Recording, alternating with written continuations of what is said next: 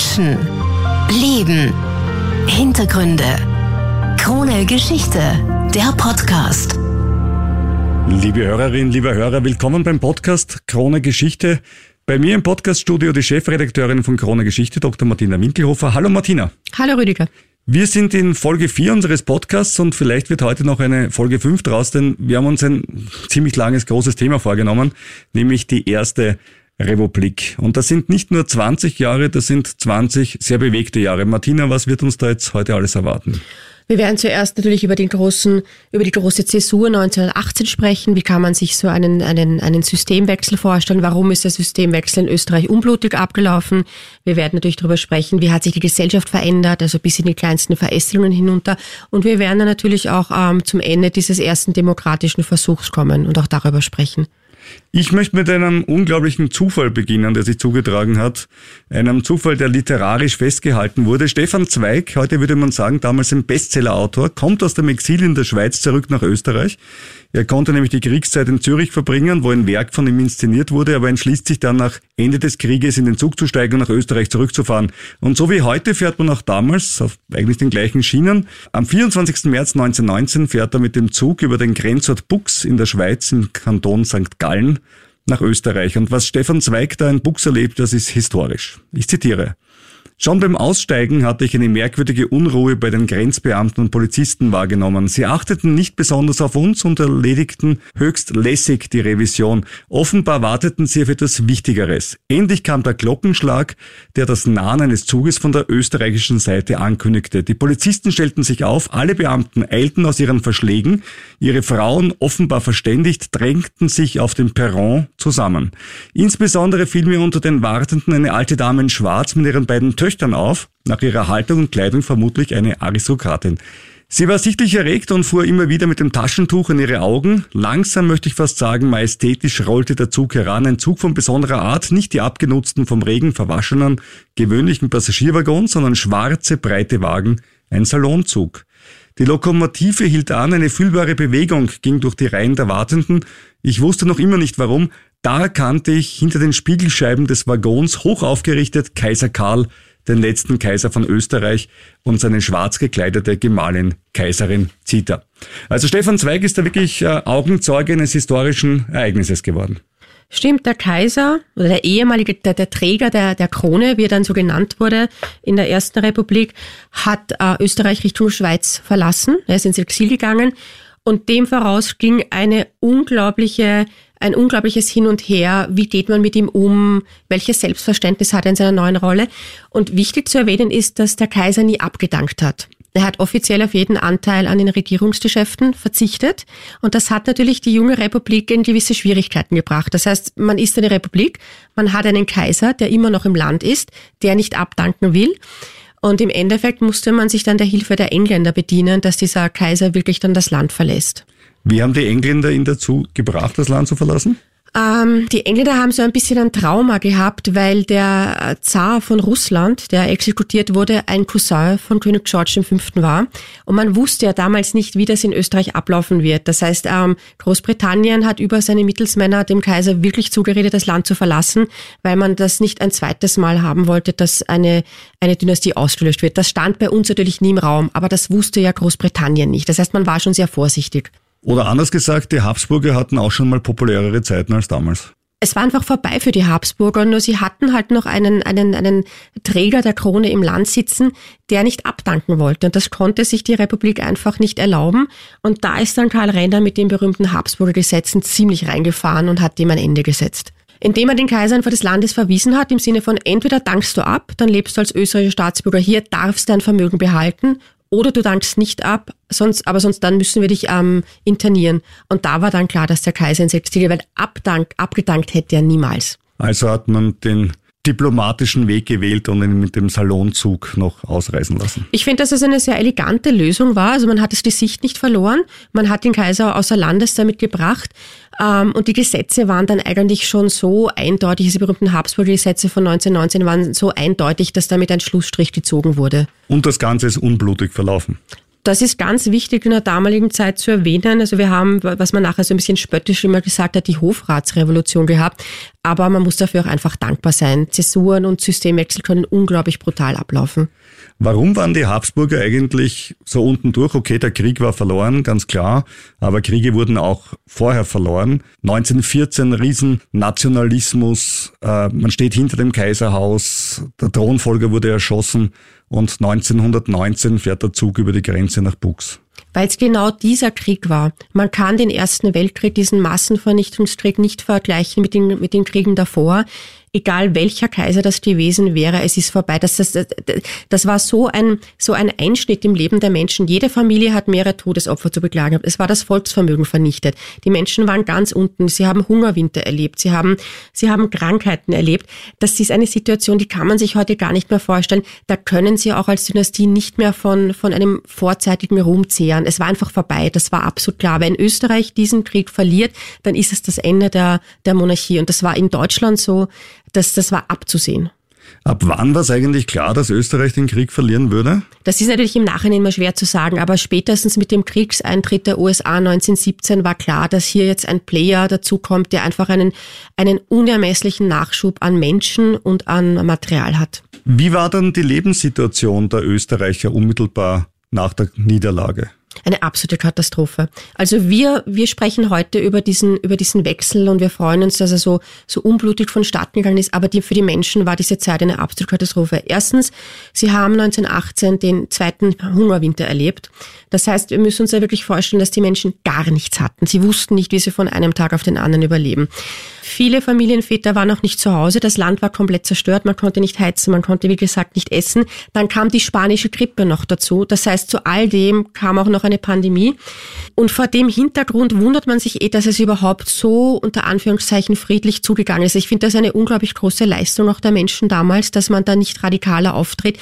Also das waren Situationen, die können wir uns gar nicht vorstellen. Man, man darf auch nicht vergessen, dass zum Beispiel zwischen 1918 und 1920 ein Drittel aller österreichischen Kinder ins Ausland geschickt wurde, um ernährt zu werden. Also man konnte die eigenen Kinder nicht mehr ernähren. Die meisten Kinder wurden in der Schweiz aufgenommen und in, und in Holland. Also das sind, das sind Situationen, die kann man sich heute gar nicht mehr vorstellen, was das für Leid bedeutet hat. Und trotz dieses Leides wird in dieser Phase ein neuer Staat aufgebaut. Ich würde sogar so weit gehen zu sagen, dieser Staat ist auch zufällig entstanden, weil wenn wir jetzt ein bisschen ins Detail gehen, ähm, man wird immer gefragt, wie kann man sich so einen Systemwechsel vorstellen? Und in Österreich ist es eigentlich ganz einfach. Es sind am Schluss im, im ehemaligen Reichsrat nur mehr die Abgeordneten der deutschsprachigen Wählerkreise übrig geblieben. Das heißt, die Tschechen haben sich schon entfernt, die Südslawen haben sich entfernt, die Polen haben sich entfernt. Und diese verbliebenen Männer haben dann irgendwann beschlossen, dass sie sich zur konstituierenden Nationalversammlung zusammensetzen und sagen, wir sind Österreich, der Rest ist Österreich, so wie dieses berühmte Wort von Clemenceau, das er aber so nie gesagt hat.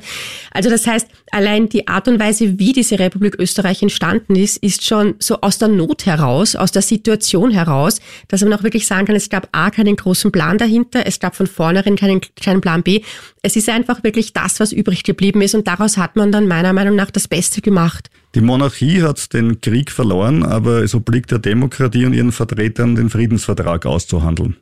Das war natürlich eine sehr harte Aufgabe. Da waren sie auch alle überrascht. Also auch Renner, der ja ein extrem gewiefter Verhandler war, war überrascht, als er die schriftliche Version dieses, ähm, dieses, dieses ähm, Friedensvertrags von Saint-Germain dann gelesen hat, weil das so harte Bedingungen waren, trotzdem man eine Verlierernation war, dass man das auch mal seinen Wählern erst verkaufen muss. Also wir reden zum Beispiel davon, dass die deutschsprachige Bevölkerung in Böhmen und Mähren trotz der Wilsonschen äh, Doktrin sich nicht anschließen durfte. Das war schon mal unglaublich schwer. Man muss auch verstehen, da sind ja Familien auseinandergerissen worden. Der Verlust von Südtirol war unglaublich schwierig für Österreich. Das heißt, es war hart, aber im Endeffekt hat Renner sehr deutlich gesagt, das sind fast unerfüllbare Bedingungen, aber wir werden es schaffen. Und das alles in dieser Situation mit der schwierigen wirtschaftlichen Lage. Also leicht war es damals wirklich nicht. Ich glaube, daraus haben dann auch die Siegermächte nach dem Zweiten Weltkrieg gelernt und die Fehler mit den Pariser Vororteverträgen, wie wir sie damals hatten, nicht wiederholt.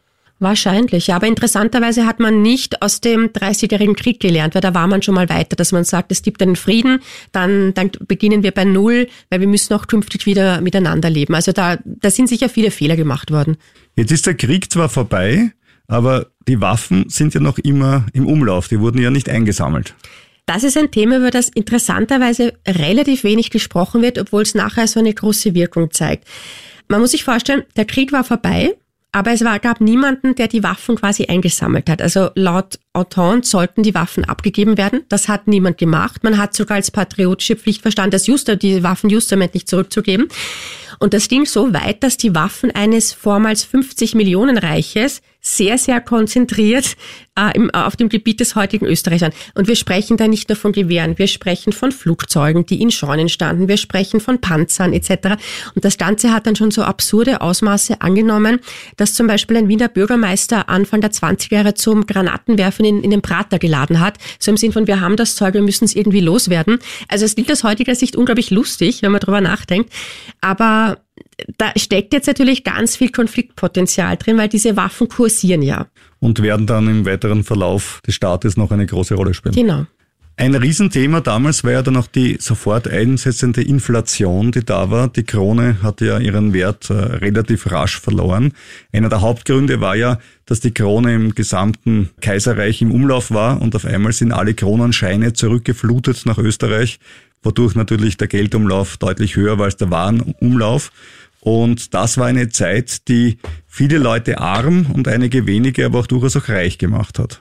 Ähm, also die Praxis, ähm, über die Notenpresse irgendwie die Wirtschaft ein bisschen anzukurbeln, die hat schon im Ersten Weltkrieg begonnen. Aber dann gleich mit Beginn der 20er Jahre ähm, hat sich ja die Inflation zu einer Hyperinflation ausgewachsen. Und da haben wir interessante Fotodokumente auch. Also wir, wir finden in der Nationalbibliothek Fotos von Menschen, die wirklich körbeweise und kistenweise die Scheine äh, zum Bäcker tragen in der Hoffnung, dass sie dafür ein Kilo Brot bekommen. Und man muss sich vorstellen, dass wirklich stündlich die Währung verfallen ist. Das heißt, wenn Sie in der Früh um 10.000 Kronen ein Stück Brot bekommen haben, waren es am Abend schon 30.000 Kronen.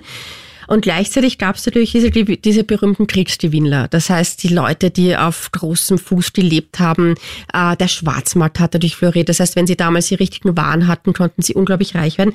Und das hat jetzt dieses soziale Gefühl, das eh schon sehr schwach war, noch viel, viel schwächer gemacht. Ja, die beste Art und Weise, mit einer Inflation Geld zu verdienen, ist einen fixverzinsten Kredit zu haben. Es gab tatsächlich Leute, die hatten fixverzinste Wohnbaukredite, haben damit Wohnungen gebaut und äh, konnten quasi diesen Kredit danach äh, zurückzahlen, ja, mit dem Gegenwert einer Semmel in etwa für eine Wohnung, ja. Also ein, ein ganz be beliebtes Geschäftsmodell der Spekulanten war auch, dass man eine Bank gründet und damals schossen ja wirklich Banken wie die sprichwörtlichen Schwammerl aus dem Boden. Man finanzierte dann dieses Bankinstitut über Kredite, wie du es eben erwähnt hast, und zahlte die Kredite dann erst später zurück, wenn die Inflation die Schuld wieder gefressen hat. Das erklärt auch, warum es in Österreich plötzlich so viele Banken gab. Ja, die uns dann später auch noch ordentliche Probleme machen Genau, werden. die man dann nämlich um Milliarden wieder retten musste in den 1930er Jahren. Ja, sowas passiert immer wieder in der Geschichte. Wir haben am Anfang ja von Stefan Zweig gesprochen und er hat die Hyperinflation auf seine Art erlebt. Er war nämlich in Salzburg und damals ist Folgendes passiert. Durch die starke Inflation war das Bier in Österreich viel billiger als in Deutschland. Was ist natürlich passiert? Die Bayern sind nach Österreich gekommen und haben um den Gegenwert einer Maß sich in Österreich einen echten Vollrausch antrinken können, nämlich zehn Maß. Das haben die natürlich dann auch gleich gemacht und wurden dann, so schreibt es Stefan Zweig, mit der Scheibtruhe zurück zum Bahnhof gebracht, weil sie nicht mehr dazu in der Lage waren, äh, zum Bahnhof zurückzugehen. Ja. Und das Irre an der Geschichte ist, dass ungefähr fünf Jahre später in Deutschland die Hyperinflation war und in Österreich dann schon der stabile Schilling war, über den wir gleich reden werden. Und was ist passiert? Die Österreicher sind nach Deutschland gefahren, haben sich einen Vollrausch geholt und wurden dort wieder mit den Scheibtruhen zum Bahnhof geführt. Also die Geschichte hat sich auf beiden Seiten in gleicher Art zugetragen. Stimmt, man macht immer die gleichen Fehler und hat dann die gleichen Probleme auszubaden. Kommen wir zum Schilling. Der Schilling hat die Inflation am Ende des Tages ja beendet. Genau. Das war im Jahr 1925. Am 1. März 1925 wird der Schilling das offizielle Zahlungsmittel in Österreich. Und davor müssen wir kurz sprechen über die berühmten Genfer Protokolle, weil es war nämlich ein Bundeskanzler, der die Hyperinflation wirklich mit einem Schlag beendet hat, mit einem sehr, mit einem sehr klugen Spin. Es war Bundeskanzler Ignaz Seipel, ein katholischer Theologe und Prälat, der von 1921 bis 1930 Parteiobmann der Christlichsozialen war. Und der hat jetzt den Spieß umgedreht. Österreich hat nämlich keine Kredithilfen mehr von den Alliierten bekommen. Und er hat dann Folgendes gemacht, er hat gesagt, das ist eigentlich nicht mehr unser Problem. Wenn Österreich ein Failed State ist, dann ist es euer Problem, weil es gibt keine Nachkriegsordnung, keine sichere ohne Österreich. Und daraufhin bekam dann Öst, bekam Österreich diese berühmten 650 Millionen Kronen an Kredit. Damit konnte die Inflation beendet werden. Allerdings war das auch geknüpft an ein unglaublich hartes Sparpaket. Das mussten zum Beispiel ein Drittel aller Beamten entlassen werden. Es gab dann Sparprogramme, die sich gewaschen hatten, aber die Krönung war dann eben die Einführung des Schillings 1925 und damit ist zumindest dieses eine Kapitel Hyperinflation beendet gewesen. Und als Sicherheit musste Österreich ja direkt Steuerleistungen verpfänden damals. Und um das äh, hinzukriegen, hat man eine Steuer genommen, wo man sich gedacht hat, die wird ewig gezahlt werden. Man hat die Tabaksteuer genommen. Und bis in die 80er Jahre wurde es der österreichischen Tabaksteuer noch dieser Kredit bedient. Mhm. Spannend, gell? Ja. Also wir halten jetzt schon mittlerweile Mitte der 20er Jahre. Wir haben eine stabile Währung. Wir haben die ärgsten ökonomischen Nachkriegsprobleme, Hunger, Winter und so weiter hinter uns gelassen. Aber wir haben auch eine extrem starke Veränderung in der Gesellschaft. Ich würde das so beschreiben, die Gesellschaft wurde so richtig durchgerüttelt. Manche, von denen man annimmt, dass sie Verlierer waren, waren gar keine Verlierer und manche waren dann doch die Verlierer. Wenn wir zum Beispiel mit der Adelspyramide beginnen, dann mit der gesellschaftlichen Pyramide, die, die vorher ganz oben waren, die hatten zwar offiziell keine Bedeutung mehr, nämlich der Adel, aber es hat sich fast nichts für sie verändert. Also wer Grundbesitz hatte, war nach wie vor gut aufgestellt. Und ähm, dem Adel hat eigentlich auch dieses berühmte Adelsaufhebungsgesetz überhaupt nichts gemacht. Und das hat die Fanny Starnberg, die Mutter dann vom später berühmten Graf Starnberg, so nett gesagt, uns stört das gar nicht, weil den Namen Starnberg und Schwarzenberg, den kennt doch eh jeder. Das heißt, die, die es aber getroffen hat, das waren die ehemals höheren Beamten. Weil in der Kaiserzeit hat sich nämlich der Staat sehr, sehr viel Geld damit erspart, dass man gesagt hat, wir zahlen dir zwar nur wenig Lohn, aber dafür kannst du als verdienter Beamter mit einem mini kleinen Beamtenadler in Pension gehen. Das war sehr erstrebenswert, so ist man zu billiger Arbeitsleistung gekommen. Nur das sind die, die dann natürlich das überhaupt nicht mehr gehabt haben, dessen, deren Namen man nicht kannte. Und die um dieses bisschen, dass sie durch harte Arbeit im Staatsdienst erreicht haben, dann auch nicht mehr hatten. Das heißt, das waren dann auch die, die am meisten gegen das Adelsaufhebungsgesetz waren. Das heißt, der Adel, dem ging es eigentlich weiterhin recht gut. Zu den großen Verlierern zählte das Bürgertum. Die haben nämlich alles verloren. Das Bürgertum hat ähm, vorwiegend in Kriegsanleihen investiert, weil man wirklich gedacht hat, dass die Monarchie das überlebt. Das heißt, das ganze Geld war weg, das Ersparte war weg. Viele Bürgerliche waren Beamte. Das heißt, Sparpakete, über die wir vorher geredet haben, haben natürlich sie getroffen. Und dieses Bürgertum, das jetzt so langsam wegbröckelt, das wird dann zum Zünglein an der Waage, wenn dann später die Nationalsozialisten kommen. Weil diese, diese mehr, das heißt dann die armen Arbeiter waren, die den Versprechungen der Nationalsozialisten, das, das stimmt überhaupt nicht. Das war das Bürgertum, das als erstes übergelaufen ist. Das heißt, das Bürgertum war schon mal ganz schlecht haben. Die Beamten waren sowieso die großen Verlierer. Die hatten zwar einen guten Job, aber sie konnten sich um das Geld nichts mehr leisten. Bei den Bauern war es so ein bisschen schwierig. Die Bauern hatten schwierigere Absatzbedingungen, aber auch da stimmt diese Geschichte, dass sie die, die, die Städter dann immer so ausgenutzt haben, nicht wirklich. Die hatten eher das Problem, dass dann 1918 relativ viel Marodierende und Plündernde ihre Felder heimgesucht haben. Und die Arbeiter sind jetzt ein ganz entspannendes Kapitel. Die Arbeiter hatten vorher wenig, aber die haben sich jetzt zu sehr guten Interessensgemeinschaften zusammengeschlossen und vor allem sie haben gewusst, dass in dieser aufstrebenden Industrialisierung ohne sie gar nichts mehr geht. Und die haben das auch sehr klug gemacht, weil sie nämlich ähm, mitten in der Inflation beschlossen haben, dass angesichts dieses rapiden Geldwertverfalls sie natürlich nicht mehr darauf vertrauen konnten, dass ihr Lohn am Monatsende genauso viel wert war ähm, sondern sie haben jetzt wöchentlich den Lohn verhandelt, was sich ja sehr klug herausgestellt hat. Und die bewunderten Pioniere, damals waren die Metaller, auch heute noch ein Begriff, das waren nämlich die ersten, die für, für ihre Arbeiter einen Indexlohn durchgesetzt haben. Und auch heute sind die Metaller die, die immer vorwärts gehen bei diesen ganzen Verhandlungen. Und auch das reicht mittlerweile schon 100 Jahre zurück. Metaller sind immer die ersten Lohnverhandler im Herbst, vollkommen richtig. Die Metallerrunde schauen wir immer als erstes. Die größte politische Änderung war aber praktisch die Verdoppelung der Wahlberechtigten. Durch die Frauen. Also Frauen durften zum ersten Mal wählen. Aber es war nicht nur das Wahlrecht, es hat sich überhaupt das, das Bild der Frau geändert. Also nach vier Jahren Krieg, wo Frauen einfach an der Heimatfront, wie es so schon geheißen hat, ihren Mann stellen mussten, haben sich die Frauen einfach nicht mehr in diese alten Rollenbilder zurückdrängen lassen, was natürlich auch zu Spannungen zwischen den Geschlechtern geführt hat. Man sieht ja das auch schon optisch, wie sich Frauen verändert haben. Die Röcke sind nach oben gewandert, die Haare sind kürzer geworden, Frauen sind in Kaffeehäusern gesessen, Frauen haben politisiert, waren plötzlich im Parlament. Und das hat viele Männer doch sehr verunsichert. Also man sieht an der damaligen Literatur, an den Zeitungsberichten, wie schwierig das für die Männer war. Man sieht aber auch, wie Frauen einfach nicht mehr sich zurückdrängen ließen. Und vor allem in der Ersten Republik war man Frauen gegenüber noch relativ liberal. Das heißt, die Freiheiten, die Frauen damals hatten, hatten sie in den 30er Jahren oder dann später in den 1950er Jahren schon überhaupt nicht mehr. Das war so ein, ein, ein Window of Opportunity, das sie sehr genutzt haben. Ja, mit den ersten Abgeordneten zum Beispiel im Nationalrat. Das war ein ganz ein neues Bild. Also, dass die Frauen wirklich mitgestimmt haben, war ganz neu. Und wenn man sich die Erinnerungen einiger dieser Abgeordneten durchliest, dann sind die zum Teil auch in ihren eigenen Parteien nicht wirklich gut angesehen gewesen. Das heißt, man hat sich zwar geschmückt, man hat sich sehr fortschrittlich gegeben, aber leicht hatten es die überhaupt nicht. Man sieht es auch schön an einer kleinen Statistik, dass der Frauenanteil, den es im Parlament gab in den 20er Jahren, erst wieder überboten wurde 1975. Ja, das ist ganz klassisch für die Erste Republik. Das heißt, es gab zwar viele Probleme, aber in manchen Dingen war man dann wirklich weiter. Jetzt haben wir viel über ernste Themen gesprochen, wir haben über Wirtschaft gesprochen, über Gesellschaft, aber reden wir mal kurz über die Freizeit. Also punkto Freizeit war alles wirklich neu in der Ersten Republik. Die Massenmedien kamen auf, Sport kam auf, die Operetten boomten, das Kino, das österreichische begeistert. Aber fangen wir einfach an mit dem Radio. Da bist ja du der Fachmann. Da muss ich jetzt leider kurz ein paar Worte dazu sagen. 1923 ist losgegangen mit dem Radio und zwar mit einem Piratenradiosender, dem Radio Heckaphon. Und 1924 wurde dann das erste Radio offiziell lizenziert und was wurde damit natürlich auch gleich eingeführt, wenn schon lizenziert wird, gab es natürlich eine Rundfunkgebühr, die gab es nämlich vorher nicht.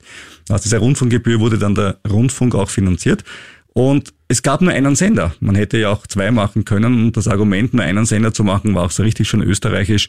Niemand ist in der Lage, gleichzeitig zwei Radios zu hören. Also warum sollte man bitte zwei Sender machen? Das ist ja vollkommen sinnlos. Na, Radio war vor allem auch sehr inspirierend. Es gab damals eigene Modekollektionen, angelehnt an die Ätherwelle, also sehr interessante Kostüme aus heutiger Zeit. Das hat die Menschen schon sehr begeistert und vor allem, sie haben dann wirklich unmittelbar Nachrichten bekommen und, und waren ein bisschen miteinander verbunden auch. Ja, man könnte sagen, das Radio war das Smartphone der 20er Jahre. Also auch was die Geschwindigkeit der Adaption betrifft, wie rasch die Menschen sich zugelegt haben. Auch in Österreich wurde eine der ersten großen empirischen Studien zum Thema Radiokonsum gemacht, die berühmte Radiostudie von Paul Lasersfeld, dann auch in die USA ging. Und Österreich war da wirklich in diesem Bereich, ich würde nicht sagen führend, aber hat vorne mitgespielt. Ja, genauso wie bei den Operetten, über die würde ich jetzt gern sprechen, weil das, das Event in den 1920ern war ein Operettenbesuch. Operetten haben geboomt, an jeder Bühne gab's das. Und wenn man sich so ein bisschen die Kritik ähm, anhört, die es auch heute gibt von zu viel Nacktheit und, und, und, und flache Texte oder banale, banale Erzählungen, da muss man sagen, das haben wir alles schon gehabt, nämlich in den 1920er Jahren. Und da gibt's ja auch diesen ganz berühmten, diesen ganz berühmten Spruch des Kritikers Siegfried Geier aus dem Jahr 1928. Äh, man hat ihn gefragt, was ist das Erfolgsgeheimnis dieser Revue? Und er hat gesagt, ganz einfach, man multipliziert eine nackte Frau mit 50 und schon ist die Handlung da. Jetzt muss man da natürlich ein bisschen tiefer in die Sozialgeschichte reingehen. Die It-Girls der damaligen Zeit waren die Revue-Girls. Also ein Revue-Girl war in der Regel nicht älter als 25 Jahre, hat eine schlanke Figur, Tanztalent und eine gute Stimme. Dann hat sie vielleicht den Sprung zum Film geschafft.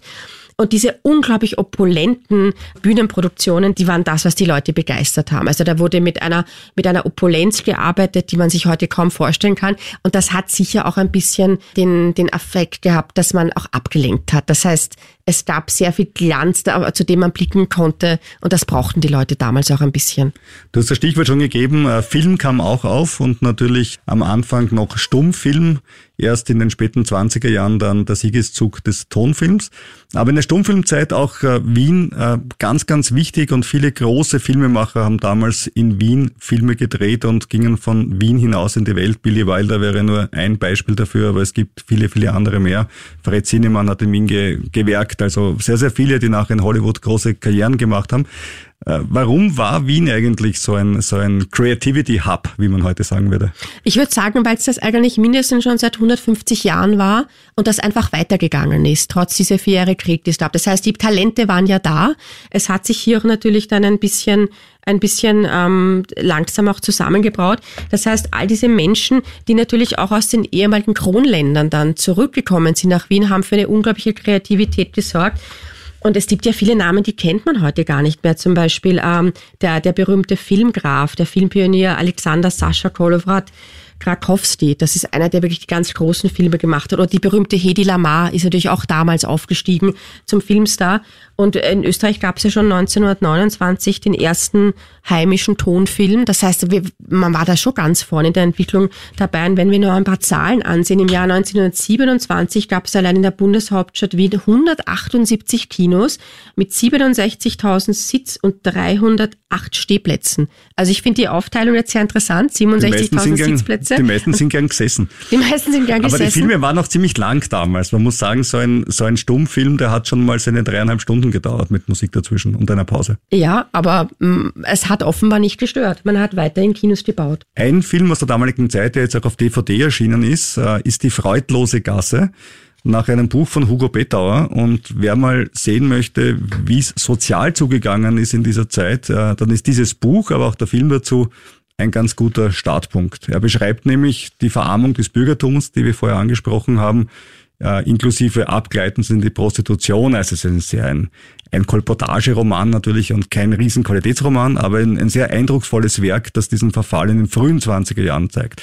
Aber wir sind jetzt ja schon ein bisschen weiter, wir sind ja schon Mitte der 20er Jahre, wir haben einen stabilen Schilling, wir haben äh, eine Kulturszene, die gut funktioniert, wir haben Frauenwahlrecht, äh, wir haben auch in Wien ein großes Phänomen, über das wir kurz reden sollten, wir haben den sozialen Wohnbau und die Umgestaltung Wiens, wie wir Wien heute kennen. Na, wir sprechen dann natürlich vom berühmten Roten Wien, das du jetzt gerade schon so, so schön kurz skizziert hast.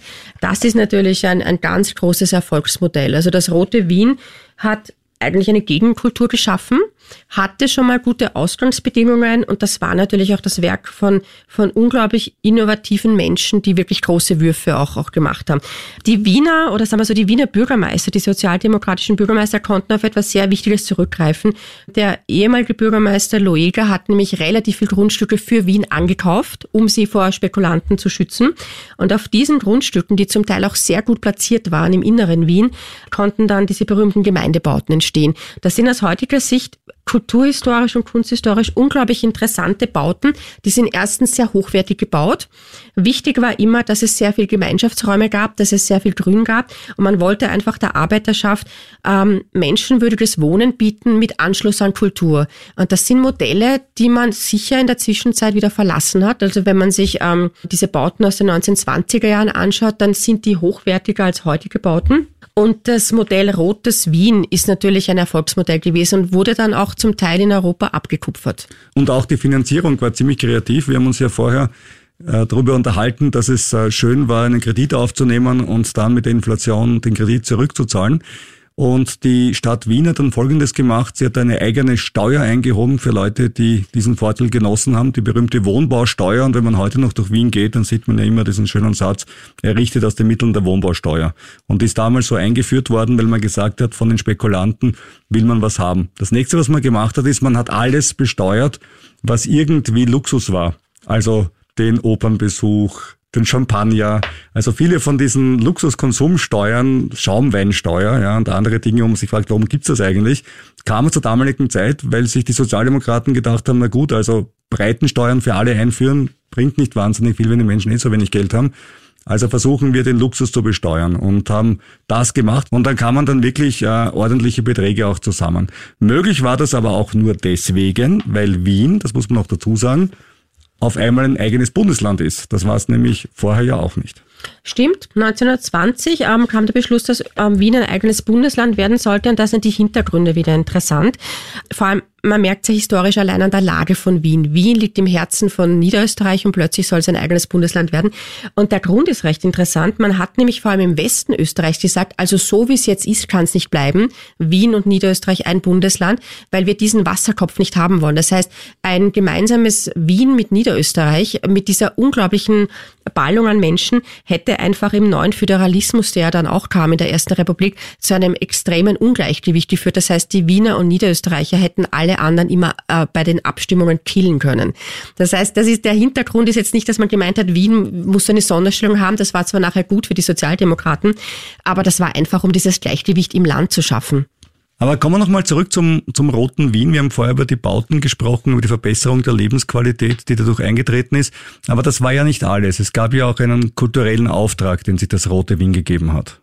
Ja, vor allem es, hat, es gab eine einzigartige Sozialpolitik, weil es ging nicht nur darum, den Menschen billiges Wohnen zu ermöglichen, man wollte die Menschen, denen es eh sehr schlecht ging, auch an die Kultur heranführen. Also es war nicht nur ein, wir schaffen Wohnungen, wir geben euch Sozialhilfegeld, sondern damit verbunden war immer, und das zum Teil relativ streng, ähm, das Bekenntnis, dass man einfach mitmacht. Also als Beispiel, es gab diese berühmten Säuglingspakete der Stadt Wien. Die waren sehr begehrt, die hat man aber nur bekommen, weil man einen Säuglingskurs gemacht hat. Das heißt, man wollte die Leute auch zur Selbsthilfe erziehen. Diese ganzen Dinge, es ging auch darum, dass man zum Beispiel ähm, gegen den Alkoholismus kämpft. Das war ein riesiges Thema schon für Viktor Ader, dass man sagt, ein, ein gesunder Mensch muss auch eine gesunde Umgebung haben. Das heißt aber auch, dass wir ihn ein bisschen befreien von diesen ganzen Übeln, die es halt in, in manchen Milieus gab. Das heißt, das war ein, ein richtiges Allround-Programm zum Besten der Menschen und da waren sie schon ziemliche Vorreiter. Also eigentlich hat sich die Erste Republik bis zu diesem Zeitpunkt, wenn wir uns so gegen Mitte der 20er Jahre orientieren, eigentlich ganz gut entwickelt, wenn man denkt, wo sie herkommt, von den Hungerwintern, von diesem völlig katastrophalen Kriegsverlust, von dieser Hyperinflation, von einem kompletten Systemwechsel. Eigentlich schaut jetzt im Moment, Mitte der 20er Jahre, die Zeit ganz gut aus.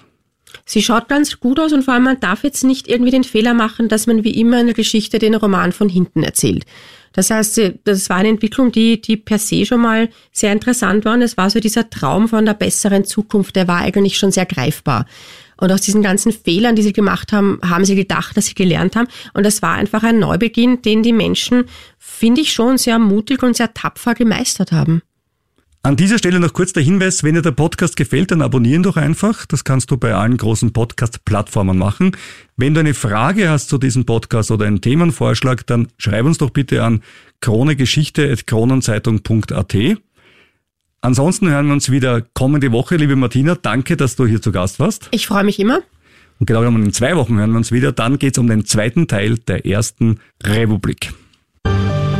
Menschen. Leben. Hintergründe. Krone Geschichte, der Podcast.